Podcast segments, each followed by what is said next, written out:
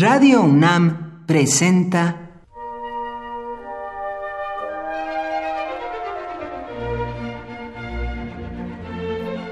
Cuaderno de los Espíritus y de las Pinturas por Otto Cázares.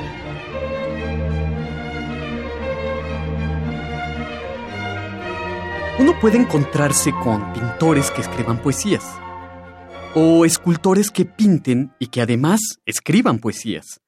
Tal es el caso de Miguel Ángel Buonarroti, que componía sonetos también.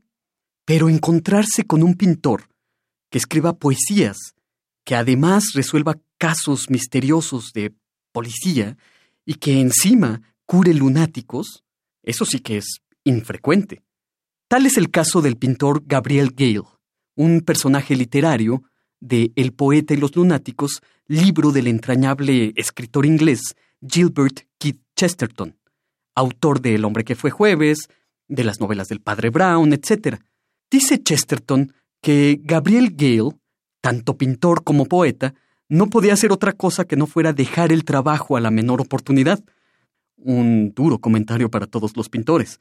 E iba por todas partes de Inglaterra acompañado de algunos chiflados y estrafalarios amigos, resolviendo casos detectivescos y curando locos. Gabriel Gale utiliza la empatía para resolver los casos, porque un artista, dice Chesterton, piensa como un loco, ve las cosas desde el punto de vista de los lunáticos, habla su propia lengua.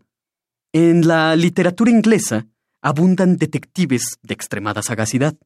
Ahí está el otro personaje de Chesterton, el padre Brown, un sacerdote que con sus agudezas también resuelve casos policíacos a la mejor manera de Sherlock Holmes, la quintesencia del ingenio.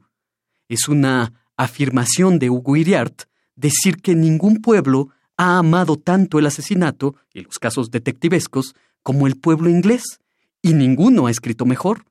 Así que el pintor y poeta Gabriel Gale, al igual que el padre Brown y Sherlock Holmes, soluciona también casos, al parecer, indescifrables, pero con un método algo extravagante. A veces se ponía de cabeza para ver las cosas con mayor claridad, o se sumía en ensoñaciones poéticas de las que salía repentinamente para narrar, iluminado, cómo dedujo en el interior de una dulcería llena de caramelos multicolores el desenlace de un complejo caso de identidad.